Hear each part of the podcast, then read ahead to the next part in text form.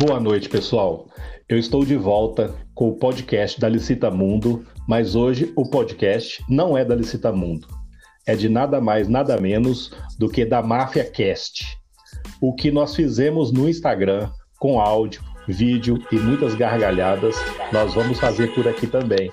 E ainda temos de quebra nos bastidores o nosso amigo Sérgio Malandro, porque ele está num drive-in lá no Rio de Janeiro, onde também está a Gisela Leitão, diário da licitante, com o seu amado Chico, curtindo a noite, e ela fez assim uma gentileza, abriu uma exceção e está conosco na Máfia Cast, Gisela Leitão, e estamos aqui também com Rafael Ícaro, o fenômeno, Antônio Lima, o famoso, o famoso é, que está assim nos bastidores do Licitação da, da, Depressão, e a nossa mestra em todos os tipos de pregão que existe no, no mundo inteiro, Nádia Dalaiol. então, a, a, a, a Máfia Cast é uma ideia que surgiu desses cinco que são grandes irmãos que querem trazer o máximo de conteúdo para todo mundo, com muito carinho, com muito, é, muita profundidade, mas nós queremos trazer com esse, esse novo formato informações relevantes, mantendo o nosso bom humor, mas inaugurando os cinco juntos, sem treinamento, sem nada, com a cara e a coragem, no formato podcast. Então nós vamos inaugurar, até para prestigiar que ela abriu essa exceção na noite dela para nós, vamos inaugurar o Mafia Cast com ninguém menos que Gisela Leitão. Boa noite, gente linda. Tô aqui vendo o Glu Glu. muito bom, gente. Muito bom. Um prazer estar aqui com vocês, viu? Vamos falar um pouquinho sobre pregão presencial por WhatsApp, não é isso, gente? Exato. Então, Exato. eu acho isso um total absurdo.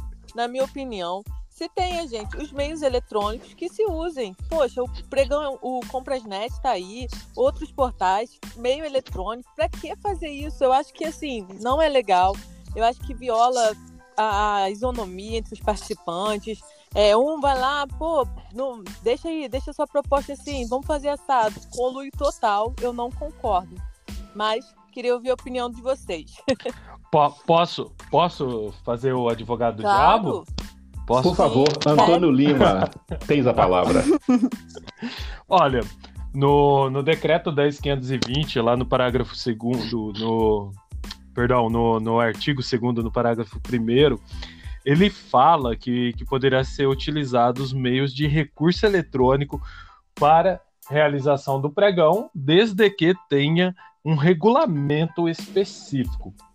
É, se a gente for ao pé da letra, desde que tenha um regulamento específico, ou seja, um decreto ou alguma lei, alguma coisa ali que, que diga, lei não tem, a gente já sabe, mas se tem algum decreto, alguma coisa do tipo, é, o órgão até poderá realizar esse pregão por WhatsApp ou até mesmo por videoconferência. A gente vai entrar nesse, nessa seara um pouco mais para frente. Mas eu também concordo com a Gisela que não. Ah, o, o, pessoal tá, ou tá gostando ou não está gostando é, da minha acho eles estão participando do pregão de dentro do carro.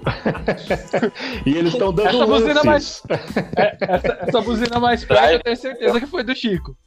É.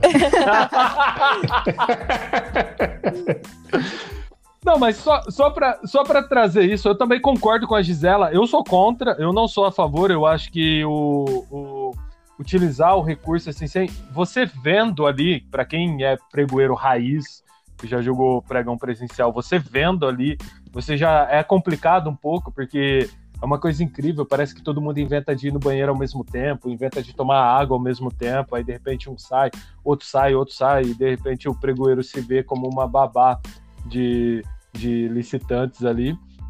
Agora você imagina você fazer um pregão eletrônico, um pregão presencial, utilizando o WhatsApp dentro de um grupo de WhatsApp, deve ser um grupo, não sei, como, Sim, como é, eu imagino isso, para dar o lance, e aí, né? e aí, de repente, eu tô lá no grupo, o pregoeiro fala, Antônio, vai dar lance? Eu pego, mando mensagem pro Eduardo e falo, Eduardo, o negócio é o seguinte, você fica com 5, eu fico com 3, você não vai dar lance no meu não, hein? Declina aí, meu irmão. Se você não declinar, você tá ferrado. Aí é eu verdade. vou lá, dou lance, ele pergunta, Edu, vai dar lance? Não, declino, sou pregoeiro. E aí eu faço isso com todos os outros, os outros declinam também e por aí vai indo. Eu acho que abre margem para muita coisa desagradável. Evidente Exatamente. que assim, por conta da pandemia foi algo excepcional, a gente sabe disso, que em momentos normais isso nunca aconteceu, foi algo excepcional. Porém, é, não, não entrando na seara da, da questão da, da, da possibilidade de, de ter coluio, mas o próprio, a própria lei 10.520 ali no artigo 2 parágrafo 1 ela prevê o uso de, de tecnologia da informação para a realização do pregão, desde que tenha uma legislação que regulamente isso, e até mesmo daí saiu o decreto 5450, o decreto 10024. Obrigado, pessoal. Obrigado.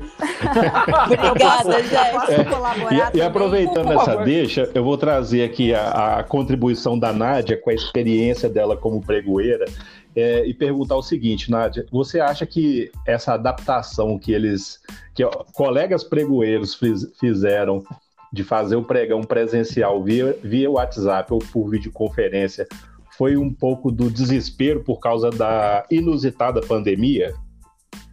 Então, é, eu tive aí o prazer de conhecer algumas pessoas que realizaram pregões por WhatsApp. Aí, e o depoimento deles, inclusive a justificativa deles relacionado a isso, foi justamente por conta da pandemia. É, por mais que o pregão retórico já venha aí desde 2005, junto com o decreto 5450, e trouxe aí a IN é, 206 o ano passado, até mesmo o decreto 2024, a obrigatoriedade dos municípios utilizarem o pregão eletrônico, é, sempre teve, ainda há, nossas colegas aqui podem confirmar muita resistência é, dos gestores em adaptar nos órgãos públicos o pregão eletrônico. E o que aconteceu? Depoimento deles foi o seguinte: é, nós tínhamos um recurso, a gente precisava comprar, principalmente medicamento. Nós não tínhamos uma plataforma fixa, ninguém fazia ideia de como era o pregão eletrônico. Chegou a pandemia, a gente não tinha o que fazer, e aí a gente foi pelo, pelo meio WhatsApp, que foi algo que a saída que eles encontraram para conseguir adquirir os produtos. E uh, não foi homologada a licitação sem comprovar devidamente a viabilidade, a economicidade e até mesmo a transparência, porque é, pelo menos essa comissão que eu conheci de pregoeiro e equipe de apoio, que realizaram um pregão por WhatsApp, por mais que até eles não concordassem com aquilo que eles estavam fazendo, foi a saída que eles acharam para solucionar o problema deles no momento. E assim que eles puderam, logo na seguida, eles já foram se adaptar para o pregão eletrônico, tanto que agora já estão adaptados.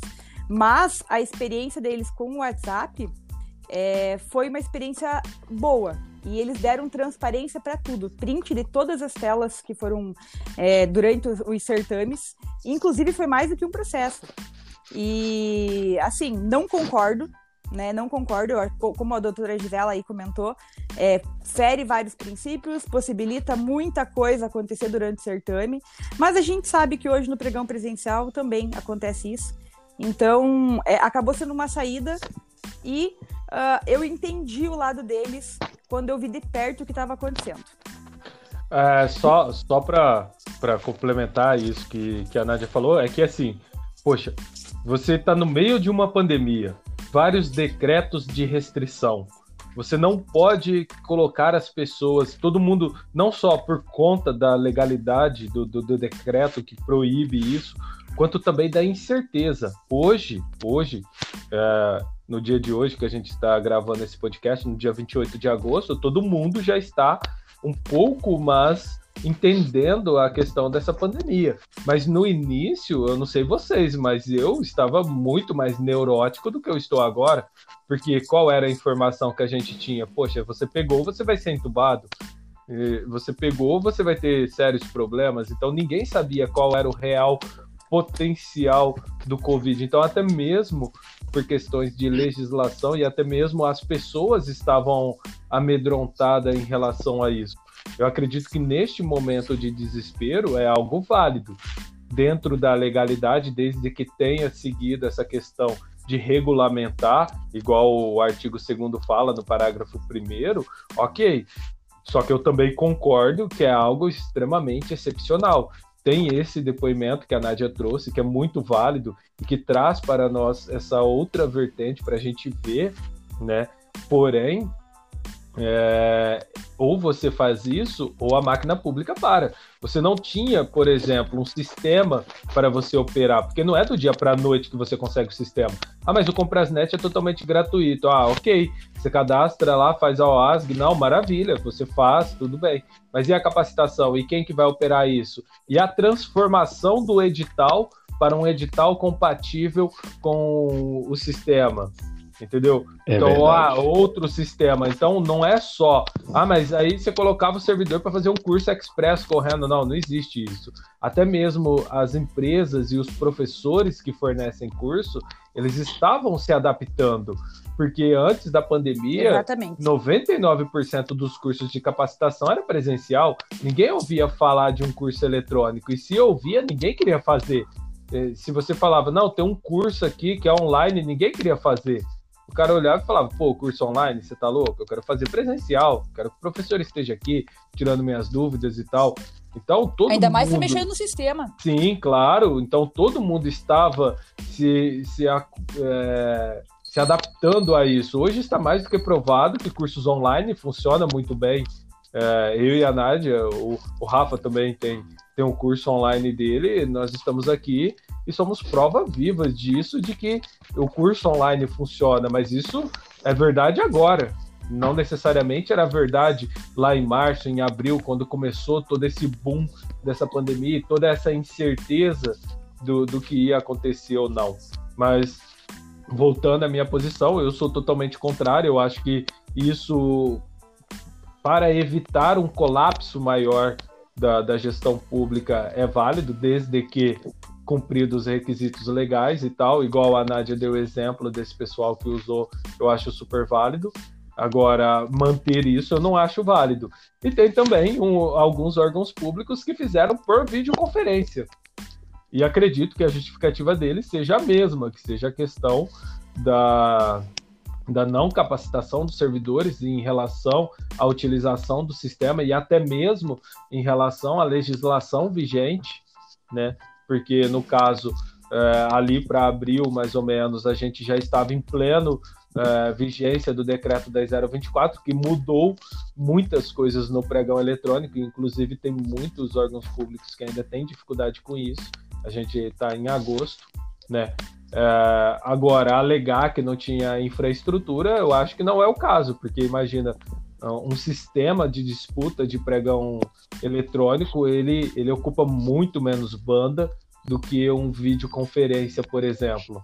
Então, é, quem fez videoconferência fez da mesma forma de quem fez o WhatsApp. Foi um pregão presencial por videoconferência, que no caso de quem fez por videoconferência é, achou que seria mais transparente, como de fato, em tese, aparenta ser mais transparente, uma vez que você tem uma câmera ali filmando o licitante, mas não necessariamente é mais transparente, porque você não está vendo a tela do computador do licitante.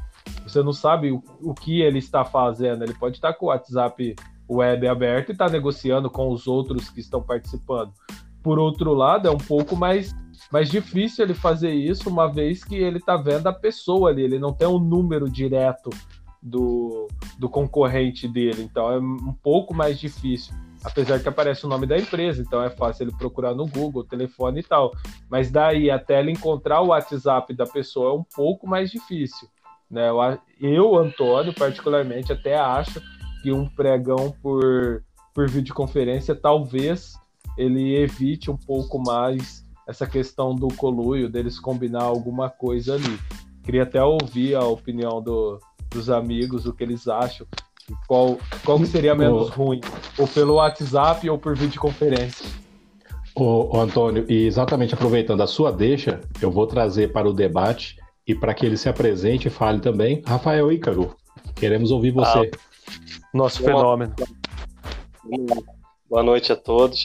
É um, um grande prazer estar participando aí do Mafia Cast, do nosso querido Eduardo Araújo, presente aí também, a Gisela teve que sair, né? Antônio Lima, Nádia.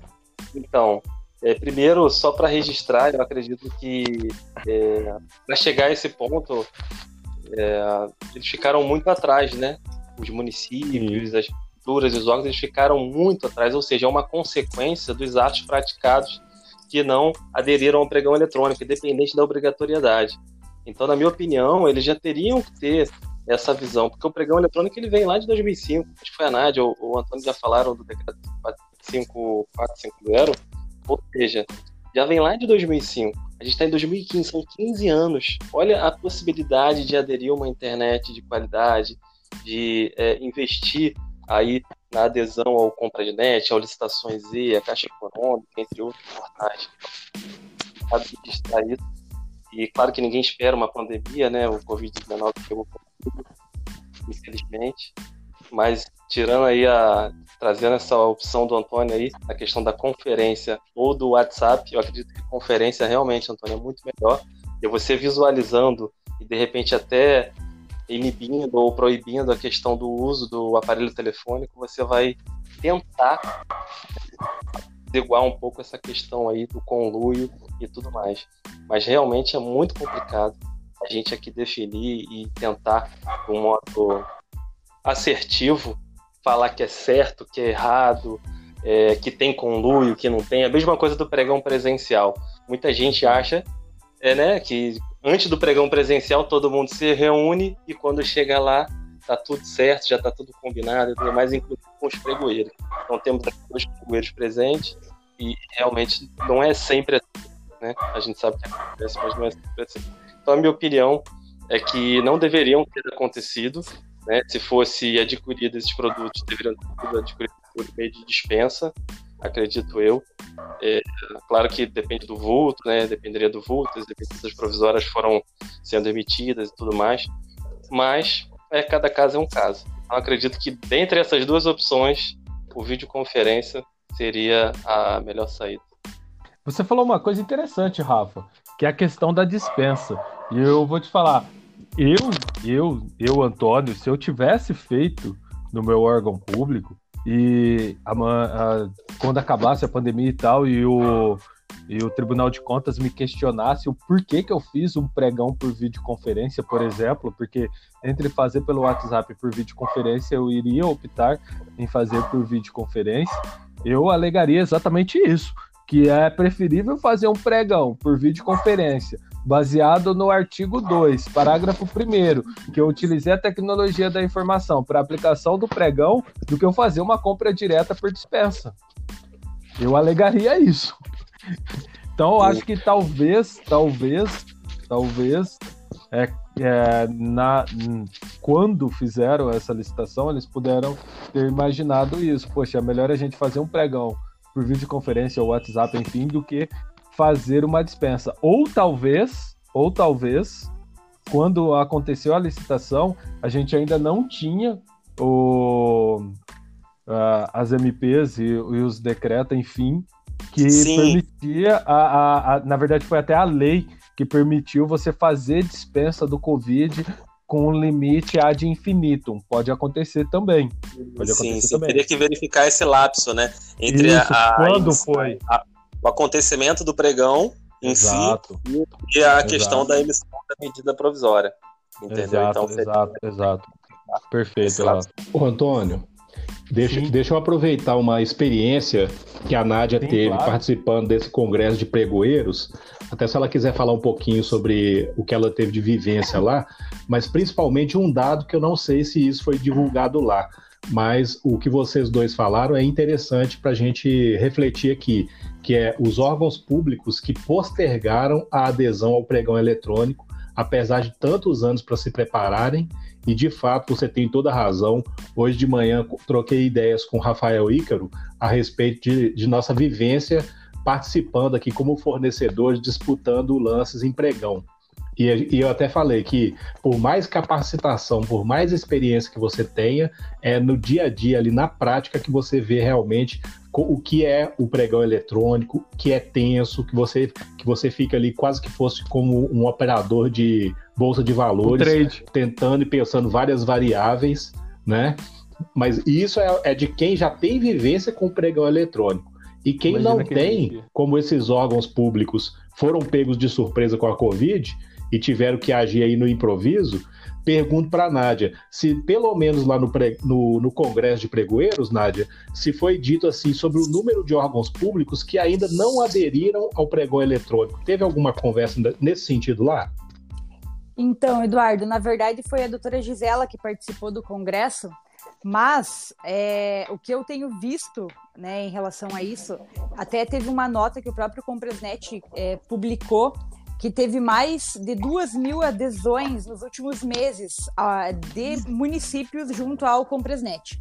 Só que a gente sabe que hoje não possui, não tem apenas né, a plataforma do Compresnet, existem várias outras que inclusive já estão adaptadas à plataforma Mais Brasil, que é uma obrigatoriedade hoje para a questão das licitações realizadas com recursos provenientes da União.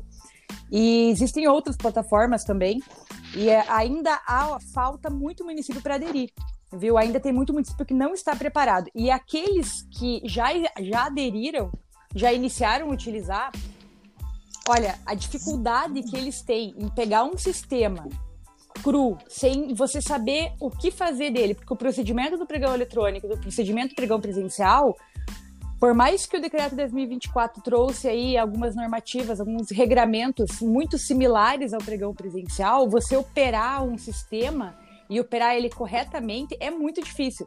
Eu acredito até que o Rafael aí ele possa colaborar, porque como ele, vocês participam, o Rafael e o Edu participam muito da licitação, vocês pegam todo tipo de pregoeiro, né? Pregoeiro preparado, pregoeiro despreparado. E isso dá uma diferença muito grande, muitas vezes até no resultado final da licitação.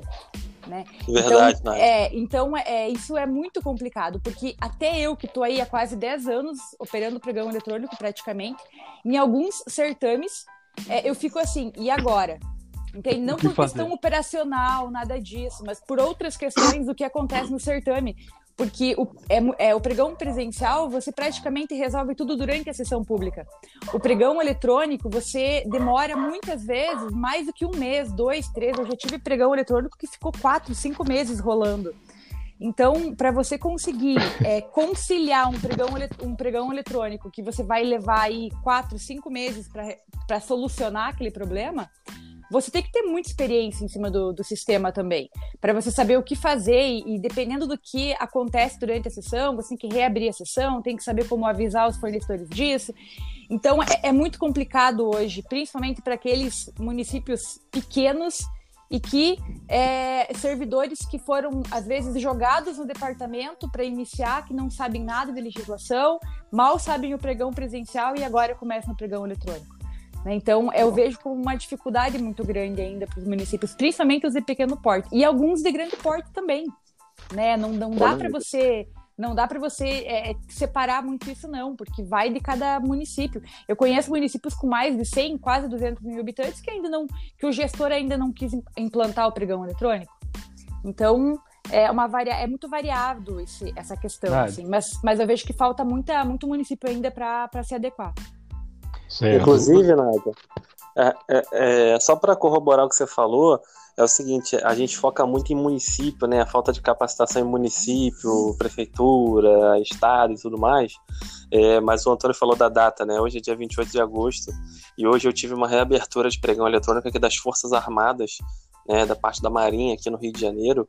O pregoeiro, por exemplo, ele colocou é, a reabertura para hoje às 10h30 da manhã e aí ele reabriu o pregão eletrônico às 10h30. Ele informou: bom dia, senhores licitantes, a, a, a sessão pública está reaberta. E não falou mais nada. E essa sessão pública está aberta até agora, e são 21 Nossa. horas e 7 minutos. Aí Nossa. você imagina, fica os licitantes nessa situação. Ele vai ficar acompanhando até quando? Até segunda, terça, quarta, quinta-feira?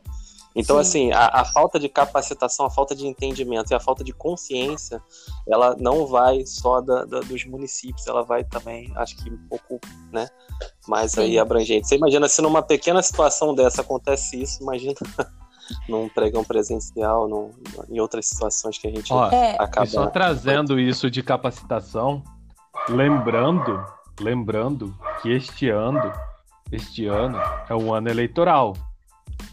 E prefeitura, em geral, ela tem uma rotatividade maior do que os demais órgãos.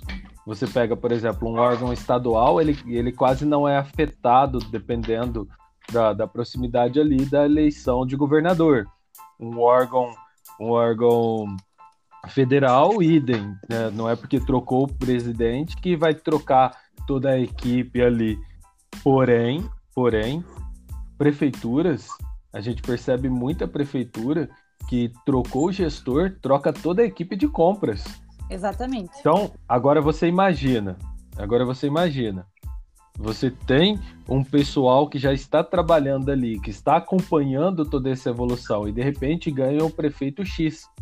E o que é natural, ele vai lá e fala: Eu quero substituir toda a equipe de compras, porque um dos, um dos locais, é, vamos dizer assim, que, que, é mais, que é mais visado é o compras, a contabilidade e a tesouraria, porque o compras é onde você vai entrar com, com as coisas para poder gastar o dinheiro a contabilidade que vai fazer os balanços de tudo, o que entrou, o que está saindo, e a tesouraria que vai pagar. Então é evidente que alguns gestores olham e falam: esses são pontos chaves que eu tenho que colocar pessoas da minha confiança ali. Né? Então, agora você imagina o quanto de servidores que vão mudar de, de atribuição e quantas pessoas que vão ingressar, talvez sem entender. Então, a gente já volta nessa questão da capacitação. Talvez a gente esteja começando a andar agora, espero que não, mas para os primeiros meses do ano que vem, serão meses que deve-se ficar bem atento, porque muitas equipes de compras serão trocadas e substituídas. E às vezes não é só quem opera, mas também, em geral, isso é o que mais acontece, é quem toma as, as decisões. Então é, é bom ficar ficar bem atento. Edu, só invadindo a, a sua função de, de boss da, da máfia, que todos respeitamos. Fica totalmente à vontade. Muito obrigado. Eu tenho que pedir, eu, só esclarecendo ao nosso ouvinte, eu tenho que pedir autorização para não sofrer as represárias do boss mais tarde. Resolveu. Fala, poxa, poxa. Recebeu uma sanção. É lógico, eu vou receber. Eu serei é. penalizado.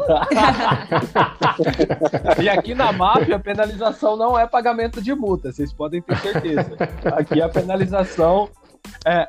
Que, qual, qual, que é o teste que tem que fazer, Edu? É comer ovo do quê? Que é que tinha lá dia? É, é, era ovo de taruíra, né? Mas aí, aí você ouve lá no fundo aquele grito: É mentira! É o Vitor! Mas, mas enfim, mas enfim, entrar a, a, a, gente estava falando da questão do sistema e tal, já se esgotou todos os prazos. Você, se você vai licitar com recursos oriundos de repasse direto da União, você tem que utilizar o decreto 10024 e tal, beleza. E para esses recursos também, você tem que estar integrado na plataforma Mais Brasil. E a gente sabe que nem todos os sistemas estão integrados, né? É só trazer um, um, um informativo para vocês e depois eu vou jogar na mão de vocês e a polêmica pode rolar geral. O decreto da 024 ele não diz que é exclusivo para recursos oriundos da União. Então, em tese, se você quer fazer pregão eletrônico, você pode fazer pregão eletrônico à vontade para todo o tipo de recurso utilizando o decreto 10024. Ponto. Se você não regulamentou no seu órgão o decreto 5450, ele foi revogado lá no artigo 60, você acha que é 65, né, Nádia? Ele já revogou o decreto 5450, então acabou, é 10024 e acabou. Então você pode fazer, normal. Só que para recursos da União, você tem que repassar para a plataforma Mais Brasil. Para os demais recursos, não necessariamente. Então você pode utilizar qualquer sistema que você quiser, independente dele estar integrado ou não. Mas aí vem a pergunta e eu vou jogar a polêmica na mão de vocês, porque eu vou, eu vou soltar a bomba e vou sair fora. Eu uso um sistema, eu uso um sistema que não é integrado com a plataforma Mais Brasil e eu vou fazer um pregão eletrônico com o recurso da União o que eu tenho que fazer? Eu posso anexar isso no sistema manualmente na plataforma Mais Brasil, ou eu vou ser obrigado a utilizar um dos sistemas, porque são vários, eu ia falar o Compressnet, mas tem outros sistemas aí no mercado que permite a utilização, ou eu tenho que utilizar outros sistemas. Nádia, pode ficar à vontade. Olha, já, já ia falar assim, Nádia, responde para nós. Como diz o ratinho, né? Jogaram uma bomba para mim. Olha, é, até antes da, do decreto 2024, nós já, nós já recebíamos é, recursos da União, claro, e era feito a inclusão manual. Eu não vejo nenhum problema hoje de, de, permanecer com a inclusão manual. Porém, a partir do momento que o município ele adere a um sistema e adere a um decreto 2024, utilizando um sistema que ele não está integrado de acordo com o que o decreto fala, porque o decreto é claro, que poderá ser utilizado outra plataforma desde que ela seja é, integrado com a Mais Brasil. Então, Antônio, eu acho que você deve abandonar o Banco do Brasil e correr para o Comprasnet, porque não tem de melhor. Mas é essa não. a minha opinião. Eu acho que manual você pode, já que você está com ela implantada e tudo mais, eu acredito, no meu ponto de vista, que manual você pode fazer essa, essa importação aí é, para a plataforma Mais Brasil. Perfeito. É, é só mexer em mais sistema. Vai dar um trabalho um pouco maior, talvez um trabalho menor do que você adaptar um novo sistema, porque eu já vi alguns órgãos que eles utilizam, vou usar o sistema do Banco do Brasil. Ele utiliza o sistema do Banco do Brasil até a data de hoje, dia 28 de agosto, o sistema do Banco do Brasil ainda não é integrado com a plataforma Mais Brasil. Inclusive hoje eu conversei com o nosso gerente de governo, que dá uma abertura muito grande para a gente, Daniel. Gratidão aí, Daniel, por sempre ajudar a gente. É, ele é daqui da região de Franca, Ribeirão Preto, interior de São Paulo. E ainda não saiu essa integração. A previsão é que saia agora em setembro. Setembro vai iniciar terça-feira, espero que já saia no começo de setembro e não no final de setembro. Mas eu vi alguns órgãos que utilizam o sistema do Banco do Brasil que, para recursos oriundo da União, estão utilizando o Comprasnet. E isso gera uma confusão muito grande dentro do, do, do órgão. O ideal é você utilizar um único sistema, tanto para facilitar, o Rafael Ícaro e o Edu estão aqui, que são, são licitantes e podem responder melhor.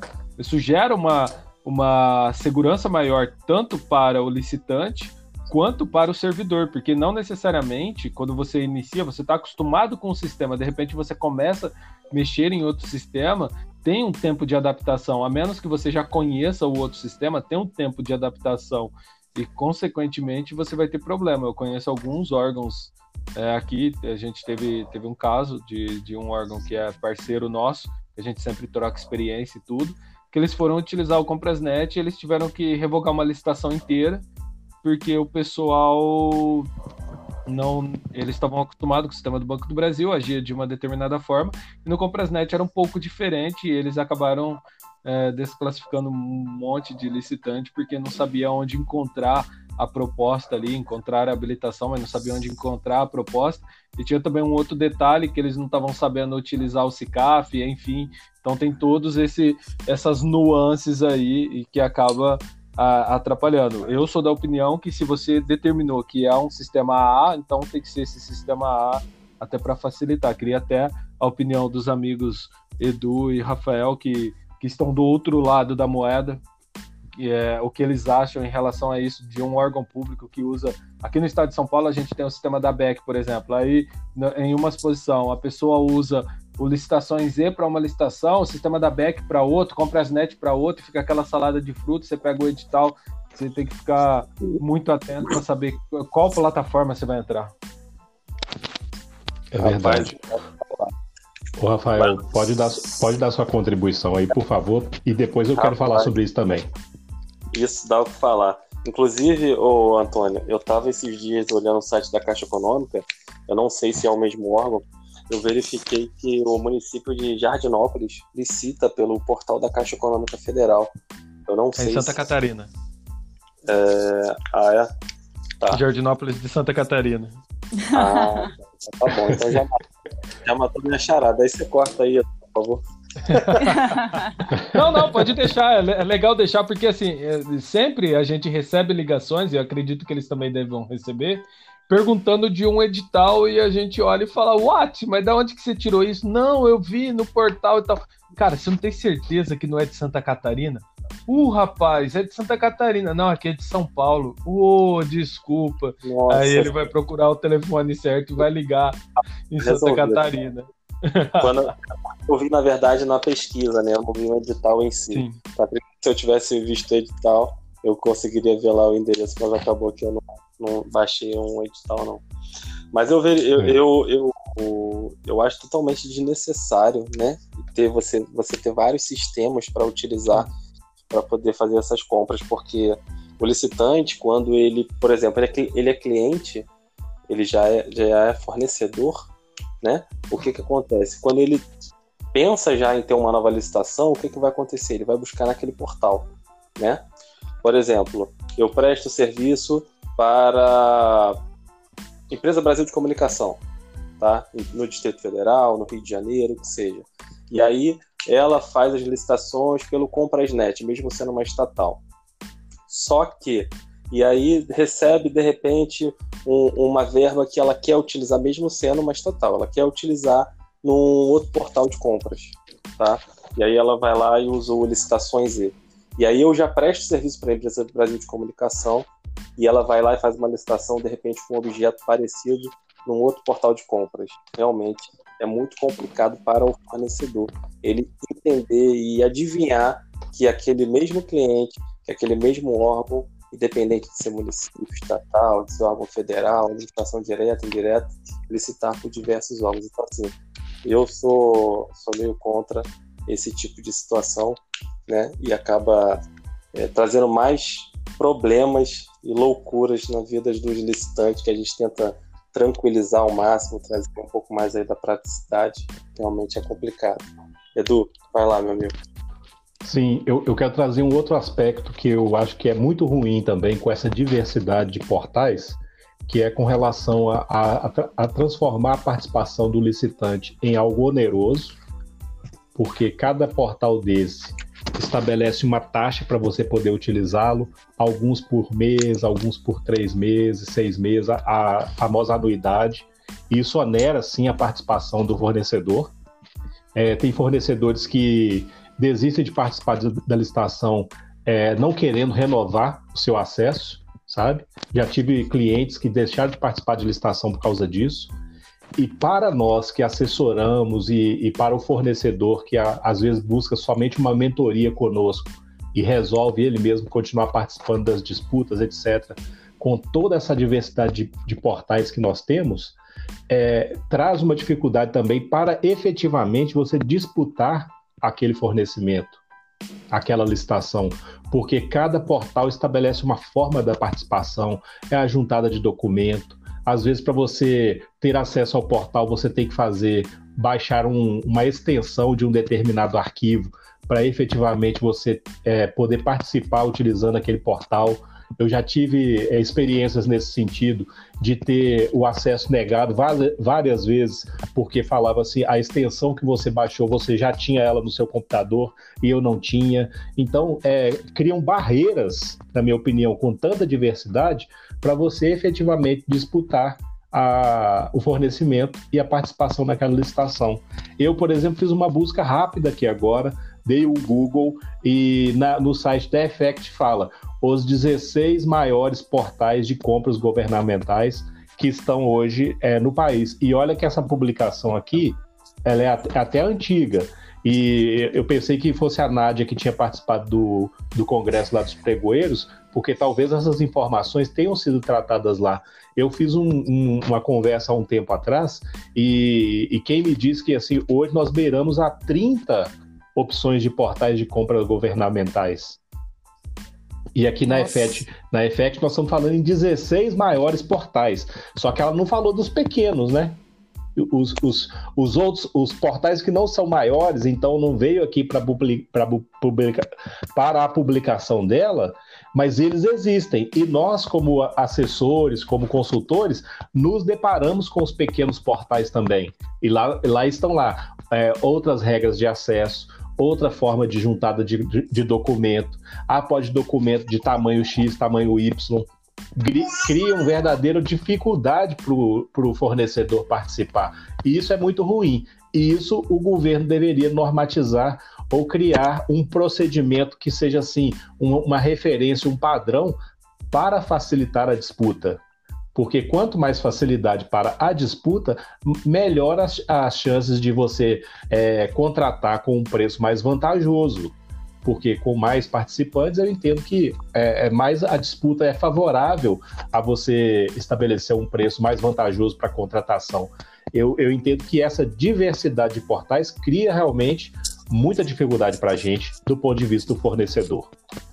Edu, queria até aproveitar, você falando isso daí, me veio na cabeça aqui, queria até ver a questão com a Nádia, que, que também é servidora, com o Rafa, que, que é fornecedor. Poxa, essa, essa questão dos portais, essa pluralidade.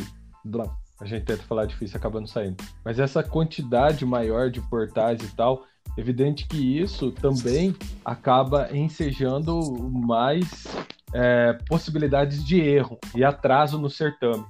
Né? Porque uma vez que você tem que conhecer muitos portais, muitas vezes você tá, você sabe o básico ali, ah, mas todo portal é obrigado a seguir o decreto 10024. Ok, amigo, mas cada portal é de um jeito para anexar a documentação. Por exemplo, o Licitações E do Banco do Brasil, você só consegue anexar a proposta atualizada se ela for em zip. Ah, mas se eu compactar em RAR, não vai anexar. E se eu quiser mandar em PDF? Não vai. Se eu quiser mandar em Word, também não. Final de fumaça? Muito menos. Tem que ser zip. Sacou? Então, o cara que não sabe disso, apesar que tá bem explicado, a hora que você Sim. vai anexar, ele já mostra embaixo. Mas às vezes o cara tá na correria, ele nem sabe o que, que é zip. Ele olha e fala: o que, que é zip, cara? O que, que é zip? Eu não sei o que é zip, eu sei que é PDF. Eu sei que é RAR. Aí ele joga lá no Google, zip, aparece lá, compactador de arquivo. Aí ele pega e escreve, compactador de arquivo. O primeiro que aparece é RAR. Baixa o tal de RAR, compacta o arquivo e não anexa. E aí gera todos os problemas que a gente está careca de ver aí. Mas Exatamente. na opinião de vocês, na opinião de vocês, é tendência, isso é polêmico, eu quero trazer polêmica aqui, a bomba de novo na mão de vocês. Na opinião de vocês, existe uma tendência de extinguir todos os portais de disputa e ficar, por exemplo, o Comprasnet voltado para os órgãos federais, estaduais e municipais e câmaras, enfim. E o Banco do Brasil, que a gente já percebeu que ele tem essa tendência mais estatal, e o Banco do Brasil fica meio que exclusivo para as estatais e os demais é, acabarem sumindo. E tem mais um detalhe: o Comprasnet a gente sabe que é gratuito. Talvez uma das prerrogativas para os demais se extinguirem seria baixar uma medida que fala, poxa, por que, que você vai pagar para um sistema? Me justifique por que, que você vai pagar para um sistema que você tem um sistema gratuito. Então, talvez Exatamente. fazendo Exatamente. isso, você fazendo uhum. isso, é, você fazendo isso, você justifica o Comprasnet. Só que tem um detalhe. Como que você justificaria o sistema do Banco do Brasil? Porque ele é pago. Só que aí vamos entrar numa seara da seguinte forma: o Banco do Brasil ele atende plenamente as estatais, o Comprasnet não. Né? Então, as estatais poderiam falar: olha, eu utilizo o Banco do Brasil porque ele me atende plenamente e o Comprasnet não atende, o que é verdade hoje, a gente sabe disso, todo mundo sabe, ok. Aí o Zé, o Zé faz o sistema dele e ele vai falar: por que, que eu não posso vender meu sistema e o Banco do Brasil pode vender o sistema dele? E aí a gente vai entrar numa briga jurídica muito grande em relação a isso e a bomba está na mão de vocês. E o que, que vocês acham em relação a isso, levando em consideração esses três pontos que eu trouxe? Vocês acham que realmente o futuro vai se extinguir, todos os sistemas e ficarão, tipo, sei lá, o, o Comprasnet, porque esse não vai extinguir nunca, e o Licitações Z, por exemplo? Olha, é, eu acho que é uma tendência, é uma tendência difícil de acontecer. É, já, já, já escutei muito falar sobre a unificação dessa questão de, compra, de compras públicas e a ideia deles realmente é essa questão de unificação.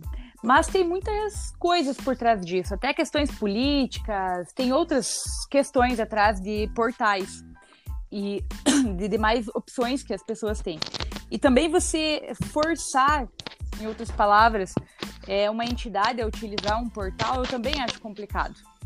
Né? Então, a, o Tribunal de Contas do Paraná hoje, ele solicita para que todos os municípios utilizem o Comprasnet, né? não como uma normativa, ele não impõe isso, mas ele Aí. já emitiu mais do que uma nota é, que é para todos os municípios utilizarem o Compresnet, e se não utilizarem o Compresnet, eles precisam justificar o porquê. Né? Inclusive, eu tenho uma amizade grande com o promotor aqui do, do município, e às vezes ele liga para a gente trocar umas ideias, até relacionadas ao sistema, tudo. E aí ele comenta, do, do Ministério Público, ele comenta em relação a isso, a, a, a, como influenciar para os municípios utilizarem uma plataforma gratuita. Não tem como você impor isso, porque fica, é um ato discricionário de cada município. Né? Mas o Tribunal de Contas aqui já se manifestou e ele solicita que isso seja feito, utilizado com o Presnet. Mas essa questão de unificar as compras só no Compresnet, é, não sei. É, eu, eu acho que seria um sonho aí para todos os fornecedores, né? Vou até deixar o Rafael falar sobre isso, porque se todas as licitações eu conheço o mesmo portal, não sei se seria realmente um sonho, se seria bom ou ruim. É, acho que só do outro lado mesmo para saber, e aí eu não tenho tanta experiência assim para poder falar. Então eu vou deixar para o Rafael agora complementar em relação a isso. É, o Rafael ele teve que sair um pouquinho, porque ele, ele foi, falou só: preciso, preciso agitar a Alicia. eu escutei ela Entendi. chamando ele. É, ele foi cuidar da bebezinha. Ele. ele falou que se a gente tiver por aqui ainda, ele volta mas eu, eu posso falar bem, bem desse ponto de vista do, do fornecedor, viu, Nádia? Eu, eu ia falar eu, isso.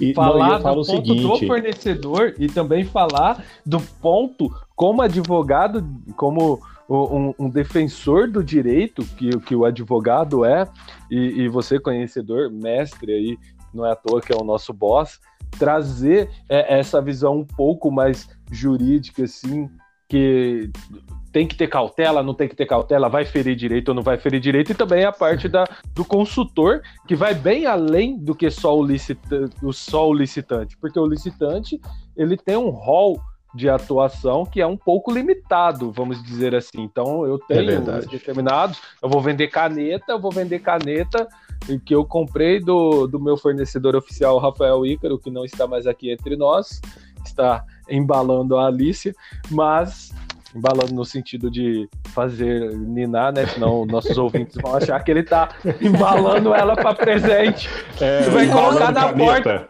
Vai, vai, vai colocar na porta. Vai colocar na porta de algum convento. É. Brincadeiras à parte. Só.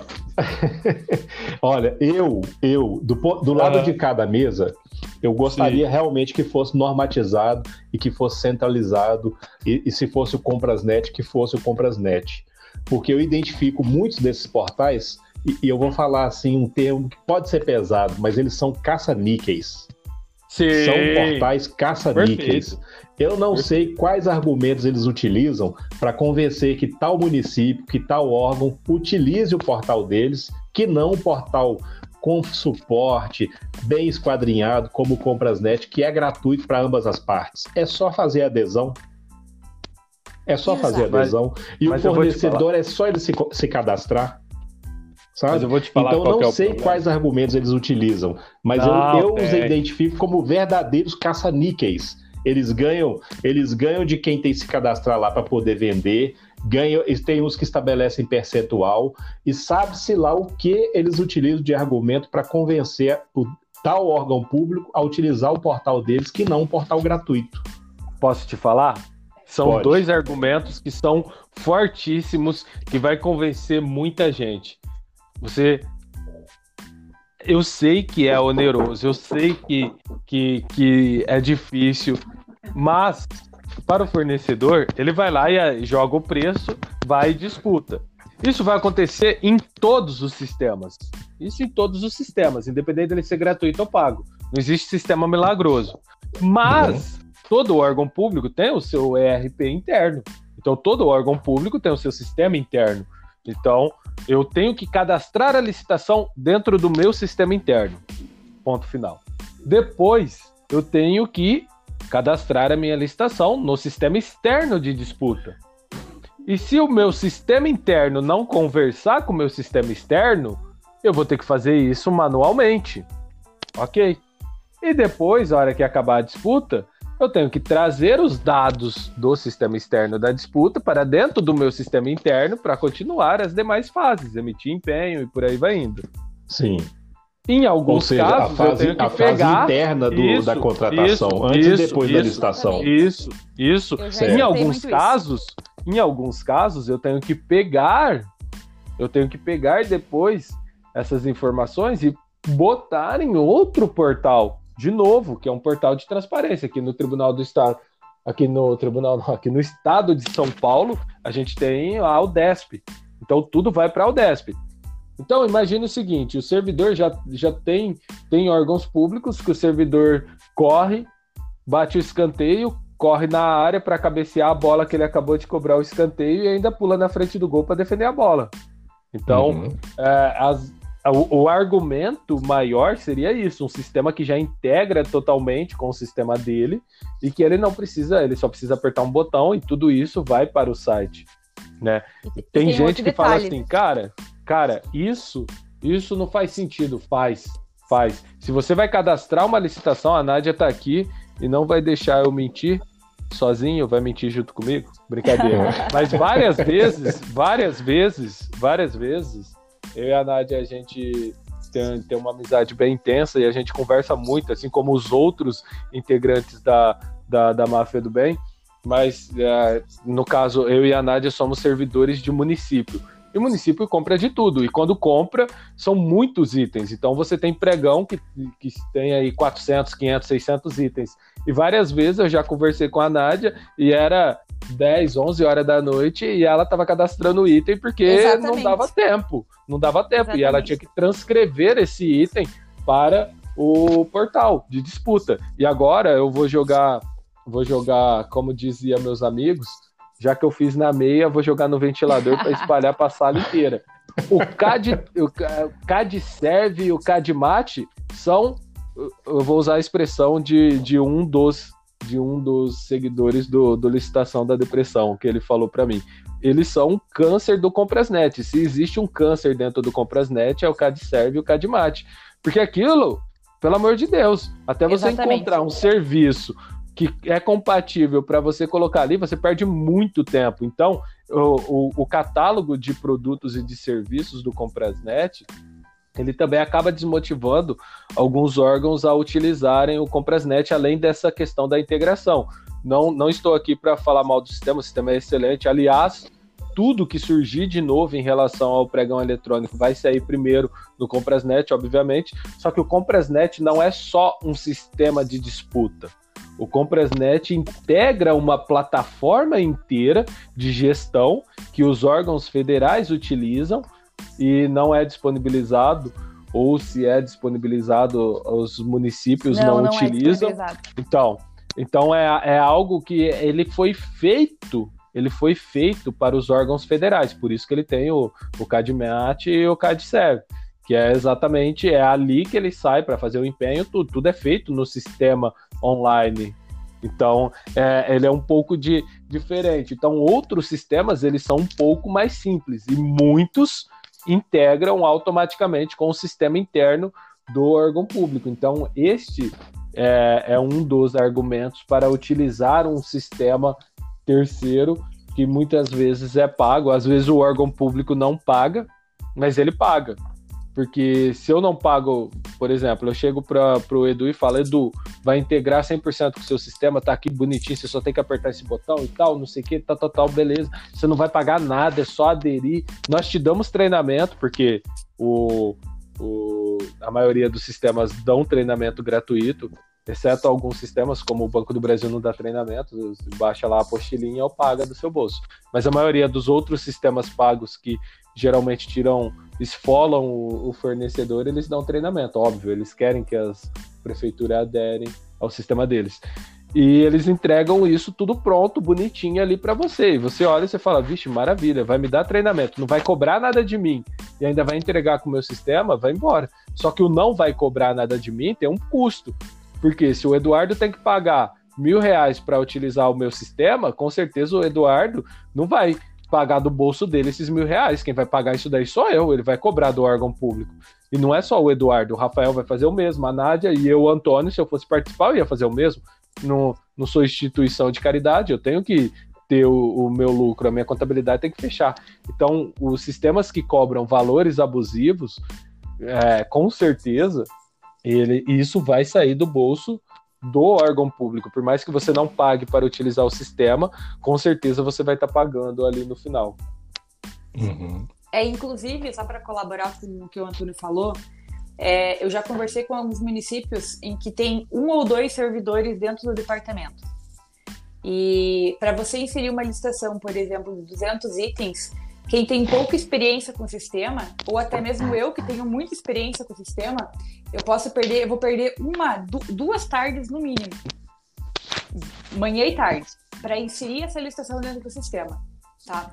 Então, é, e depois ainda tem todo o fato de você insere no teu banco de dados, insere no Compresnet, quando está no Compresnet e sai o vencedor, você tem que pegar todos esses dados, cadastrar uma por uma das empresas que participaram e item Exato. por item que ganhou, com marca, modelo, fabricante, valor tudo final. Dentro do e, e tem tudo dentro. E tem uns que cadastram, inclusive, o histórico de lances. Então, isso para você, você cadastrar, fazer isso, isso numa, num departamento onde tem dois funcionários, gente, é, é impossível. Você vai perder aí. Você vai perder semanas para fazer um processo licitatório, tem?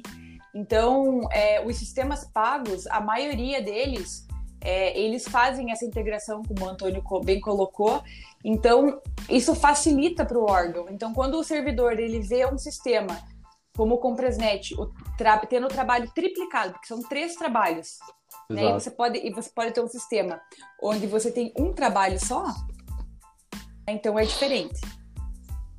Ah, só só para só fundamentar e jogar uma padical nesse tema e a gente já parte para o próximo. Nádia, fala para mim, o Comprasnet já tentou desenvolver alguma interface ou a desenvolvedora do sistema conseguiu acesso ao código-fonte para integrar automaticamente ao Comprasnet, o sistema de vocês? Você tem essa é que não, a gente já tentou. Inclusive, o sistema que a gente usa, eles tentaram fazer isso. Só que por conta do CADMAT não dá. Porque como que você vai integrar o CADMAT no teu sistema? Entendeu? É todo o seu CADMAT ele muda, ele muda diariamente, tem itens inativando, itens entrando em, em, em para serem podendo ser cadastrados, incluídos, enfim. Então, é, é para você fazer uma integração entre os sistemas é muito difícil. Então, por isso sim, que eu, eu vejo que eu não tenho esperança que isso um dia ocorra. Né? Não, não salvo vai. Se, salvo se eles realmente fizerem uma alteração catastrófica dentro do Compresnet hum... para que essa alteração ocorra. Mas. Eu vou falar é... a nível a nível de programação, tá? Longe de mim, não não sou não sou programador, eu te, tive uma noção de programação antes de, de graduar engenheiro. Eu fiz mecatrônica, sou técnico em mecatrônica. Meu irmão, sim, meu irmão é, é analista, tudo. Ele manja de programação, tudo. Ele seria a melhor pessoa para falar isso. Mas o único jeito disso funcionar seria ele ter um sistema que ficasse rodando é, direto, baixando toda hora o, o, catálogo de produtos e serviços do Compranet, do Comprasnet para poder compatibilizar isso. Só que aí você tem um problema muito grande, porque aí você teria que ficar atualizando o seu próprio banco de dados interno. Se você não fizesse isso, ele teria que ter uma inteligência artificial por trás para conseguir, por exemplo, ah, eu vou contratar um serviço de varrição de rua. E lá no meu sistema ele consta como serviço de limpeza de próprios públicos, por exemplo, ou serviço de limpeza de logradouros. E lá no Comprasnet ele está com outro nome totalmente diferente. Como que eu vou saber se aquele negócio é ou não é, se vai ou não vai, se é compatível ou não? Eu não sei o nível do seu sistema, mas o nosso sistema aqui, por exemplo, eu tenho um item. Se eu já usei aquele item, né? Aquele, eu cadastrei aquele item e tal. Se eu já usei ele, eu não consigo mais alterar ele. Então eu tenho que criar um novo item. Então você imagina que tamanho que não vai ser esse banco de dados. Né? É, não, Agora não é só fala. Não, não, não é impossível. Não, é não tem, porque assim, para você, para você incluir um item junto com o Comprasnet é uma é muito difícil para você fazer não, essa inclusão. Mas, de qualquer forma, é, eu ainda vejo como o melhor sistema é, por, pelos benefícios que ele tem. Mas não, não, não desmereço, claro. não desmereço nenhuma outra plataforma, porque cada claro. município é, tem a sua necessidade e tem suas justificativas e as suas peculiaridades. E eu acho Isso. que é, o que importa é isso. O que importa é que as empresas, que as, os municípios e todos os, os, órgãos estão procurando se adaptar ao Compresnet, ao pregão eletrônico, e, enfim, é, independente da plataforma que eles forem usar. Né? Utilizando o, o, pregão eletrônico, acho que já é um avanço muito grande. Né? Exato. Mas Exato. É, é, Agora a gente já falando isso daí de pregão, conseguiu... Nádia, falando de pregão, já que a gente está falando, pregão, Compresnet e tal, e, e, o que que é esse Comprasnet 4.0, o que, que é isso? Você chegou a ver, Edu? Chegou a acessar o portal? Chegou a analisar? Eu, eu cheguei, que, cheguei. o que, que é esse 4.0? Poxa, tá bonito mesmo? Tá, tá florido? Tá, tá cheio de flu-flu? Tá, tá... Que, que que ele tá? Tá, tá brilhando? Como que ele tá? Olha, eu, imaginei assim, olha, o Rafael até anunciou ele bem cedo, porque ele começou a trabalhar às 5h20 da manhã, né? Ah, não, não, não tem como comparar com o Rafael não dorme. Para aqueles não, que, que é ainda não se habituaram, eu ia falar isso, mas já que você falou, tá falado. Não, é, já é, é o, o Dom Rafael, o vampiro da máfia. Não, ele, ele, ele, ele, ele, ele, já, ele já sabia que ele ia encontrar a gente ele tem, poxa, há, milênios que ele sabe. Ele falou, vixe, vou ter que esperar muito tempo esse povo nascer para eu poder agregar eles. Enquanto isso, é. enquanto isso, eu vou, vou, vou aprendendo aí nas lives, é. fazendo live Ou de seja, madrugada, corujão. Ele, ele participou da primeira licitação de caneta da história da humanidade. Pronto. Não, ele participou do desenvolvimento da caneta, por isso que ele fala muito da caneta. É. Olha só, é, mas eu vi realmente teve lá umas, umas mudanças no, no, no, portal e eu quero assim estudar um pouquinho mais, ver o que, o que mais que, que mudou realmente para ver se foi para melhor. Mas eu tenho acompanhado é, só jogando assim um assunto para nós tratarmos numa Mafia Cast 2.0, porque Boa. pelo avançado da hora agora todo mundo tá, tá, com alguns outros compromissos, sabe? E eu estou invejando a Gisela Leitão. Eu também. né? Mas, ah. E a ah. Nádia também falou que tem um compromisso seríssimo que ela tem que tratar logo agora. Mas é o seguinte, eu tenho observado, principalmente no LinkedIn, e tenho visto algumas lives com algumas pessoas chave dos, dos, dos procedimentos de compra lá do governo federal sabe? Então nós vamos tratar desse assunto na Mafia Cast 2, na Mafia Cast 2.0, porque eu estou, estou vendo uma tendência de eles centralizarem as compras, otimizarem os processos de contratação, inclusive com o argumento de economizar para o governo federal fazendo compras coletivas. Um exemplo, foi publicado hoje que é, o Ministério da Fazenda, o Ministério da Economia, aliás, ele vai fazer a centralização de uma, através de uma licitação só para os órgãos federais de Brasília para os serviços terceirizados de mão de obra. Boa! Eles já, já, já estão planejando Legal. isso e, e, eles já simplificaram aquela quantidade gigantesca de cargos, de descrição, etc., que tinha antes. Eles resumiram, segundo essa matéria, para sete cargos somente. E através Legal. desses sete cargos, eles vão simplificar a contratação para todos aqueles órgãos lá. Estão falando que uma licitação dessa vai girar em torno de 1,25 é, bilhões de reais. Para nós termos a ideia do que Nossa. estamos falando de cifras do que o governo gasta com terceirização de mão de obra só em Brasília. Depois Poxa disso, Deus. eles pretendem estender esse processo de, contra... de contratação coletiva para os órgãos federais no Rio de Janeiro, e por, por, razões históricas ali no Rio tem muitos órgãos federais, né? E estender isso depois para a, os demais estados da federação, onde houver órgão público federal, vai fazer compra coletiva. Então é um movimento que eu tenho observado de notícias e postagens que eu tenho visto nas redes sociais. Depois vou trazer para vocês os nomes dessas pessoas, que são pessoas chaves, são servidores públicos federais, públicos federais de alto nível lá, que estão responsáveis por esses procedimentos, e isso vai agregar muito para o nosso, é, para a nossa capacitação, para o nosso conhecimento, e para nós que somos consultores, e para vocês que são pregoeiros, se adaptarem a uma nova realidade porque novas ferramentas de cotação estão sendo desenhadas, desenvolvidas, para que as compras sejam mais racionais. Porque realmente não faz sentido. Em Brasília, por exemplo, cada órgão público federal fazia a sua contratação de serviço terceirizado. Nossa. Então compra-se mal, cada um com uma regra, não é? Cada contrato com uma data de vencimento não faz sentido. Então alguém realmente falou assim, não faz sentido e isso vai mudar. Então é, é um assunto que a gente pode trazer numa Máfia Cast 2.0 e, e, e, estão ausentes aqui, justificadamente, Gisela Leitão e Rafael Ícaro, mas nós três podemos encerrar a MafiaCast e inaugurando esse novo formato de comunicação com os nossos seguidores, com quem pode nos ouvir, porque o podcast atinge gente nos quatro cantos do planeta né? E para trazer informação de qualidade e de uma forma que é inusitada. O podcast é sim uma novidade para muita gente. Eu tive a iniciativa de criar um para Licita Mundo, fizemos esse coletivo, mas agora cada um de nós temos um perfil aqui. E como eu brinquei com o Antônio, acho que criei um monstro.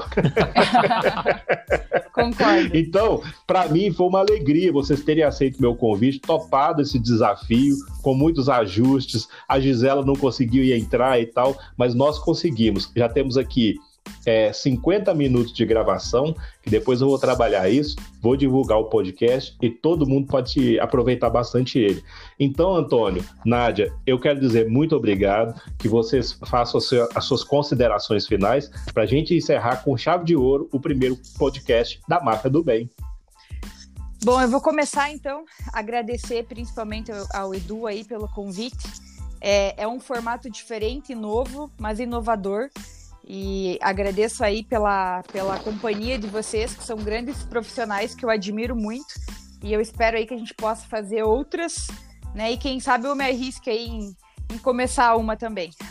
Mas obrigada mesmo, tá, gente? Obrigada, Eduardo. Obrigada, Antônio, Rafael e Gisela, que não estão mais aqui. Vocês são pessoas fantásticas e foi maravilhoso estar aqui essa noite com vocês. Perfeito. Obrigado, Nádia. Poxa, é, só gratidão, primeiramente pro Edu, que, que sim, é, é, o, é o pai da máfia, é o cara que, que começou com isso. Eu confesso, já falei isso várias vezes e vou falar de novo. Quando ele me falou a primeira vez, eu fiquei pensando, eu falei, Edu, será que isso vai dar certo, cara? Máfia e tal. Mas é, é um trocadilho muito legal. É, máfia do bem, é, poxa, muito, muito top. E esse formato de, de podcast é algo fantástico, a gente trazer esse debate mais contraído. E também dá para você escutar numa velocidade maior. Para quem não sabe, dá para acelerar. Às vezes você olha e fala, poxa, estão falando devagar, dá para falar mais rápido. e, e, e, é isso, poxa. Muita gratidão, Edu, Nádia, o Rafa, que, que foi, foi cuidar da, da Alice, a, a Gisela, que tá, tá num evento top. Poxa, gratidão seríssimo, a todos. né? Um evento é, seríssimo. Exatamente. Um evento sério. Um evento sério. com, com assuntos sérios. Que você é. não pode rir, não pode rir, tem que ficar bem sério, porque é algo sério. Mas é. só, tem, só tenho gratidão e, e trazer algo.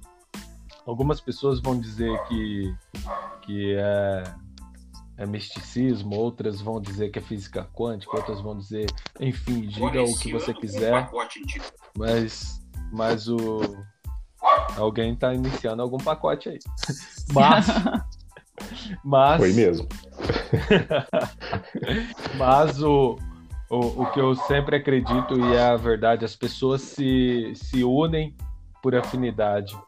E eu tenho muita gratidão de ter cada um de vocês tanto vocês, amigos, que estão colaborando em difundir, em disseminar, em propagar o conhecimento gratuitamente, quanto cada um de vocês que estão, de você que está ouvindo esse podcast nesse momento. Eu acho que estamos construindo um Brasil melhor, estamos construindo um mundo melhor. E a tecnologia ela veio para ajudar exatamente isso, para a gente propagar cada vez mais coisas boas. Bom demais, Antônio. Para mim, assim, é uma alegria. Eu não me sinto sozinho nunca mais, desde que eu conheci vocês, não, não me senti mais sozinho, porque Igualmente. qualquer coisa eu tenho quatro amigos para me socorrer. É recíproco. É isso aí, meus amigos. Boa noite para vocês. Sextou, sextou. Sextou. Então vamos, vamos descansar um pouco, porque a semana foi pesada e a gente merece. Foi. Isso aí. E ligar, e ligar pro Zé Devery. Quem não sabe o que é o Zé tá na, Tá na agulha aqui, tá na agulha aqui o Zé Devery. Grande abraço, gente. Um abraço. Grande abraço. tchau, tchau. tchau, tchau. Valeu, valeu.